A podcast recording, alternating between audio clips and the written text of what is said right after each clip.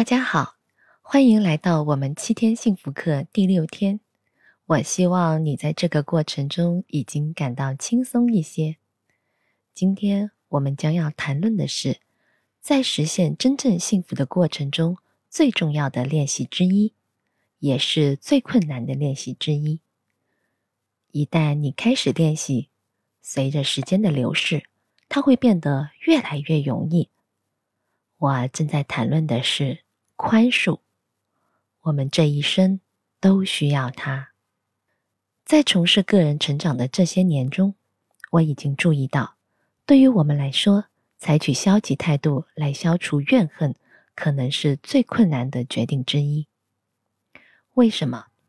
因为我们常常相信，如果我们宽恕他们，放下了对他们的不满，也意味着。我们没有学到教训，伤害我们的人也没有得到应有的教训。但事实是，怨恨和消极能量就在这里。这种来自于我们自身的不满，会像是喝毒药一样。希望伤害我们的人会受苦。怨恨和负面情绪实际上是你服用的毒药。当你怀着怨恨和负面情绪时，你并没有得到真正的解脱，你可能会认为自己不高兴的行为会教给他们一个教训，但他们并没有因此而感到不安。所以，实际学会宽恕是让我们自己受益，因为付出的过程就是释放我们内心消极情绪的过程，这是一种单向的过程。当然，罪犯我们是不需要宽恕的。很显然，怀恨在心对你的健康不利。但是如果那个混蛋没有学到教训，如果我没有向他表明他对我做了错事，我该怎么放手？事实是，因为你在宽恕，只是因为你放开了消极的能量，这并不意味着你还没有学到教训。你只是摆脱了消极的能量。无论经验如何，这些教训。仍然存在，这也不意味着罪犯将不受惩罚。假设对方所犯的罪行是实际的刑事罪行，宽恕并不意味着你不会将这个人告上法庭，因为这实际上是社会安全问题。因此，如果犯罪真的如此严重，犯罪将受到惩罚，这与原谅。对你做了不好事情的人的想法并不矛盾。通常，当我们快乐时，当我们生活中的一切都很好时，我们倾向于分享快乐，我们倾向于对他人友善，我们倾向于分享我们的爱。当我们通常由于内心的痛苦而伤害他人时，会发生什么事呢？有一部名为《奇迹》的电影。我真的很喜欢它，因为它很好的说明了这个概念。这是一部关于一个小男孩的电影，他的一生充满悲伤和怨恨，不得不宽恕别人。然后在电影的中间，视角发生了变化。电影一开始是从那个小男孩的角度看生活，然后突然视角变了，开始从他生命中的人刺伤他的朋友的角度看生活。那个对他不好的姐姐。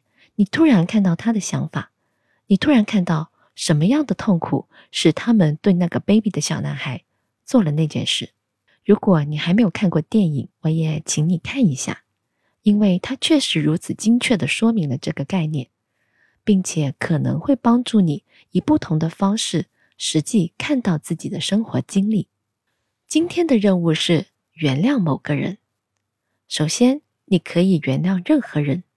但是，如果你还没有做到这一点，如果你不熟悉这种做法，我建议你接受你真正原谅的人。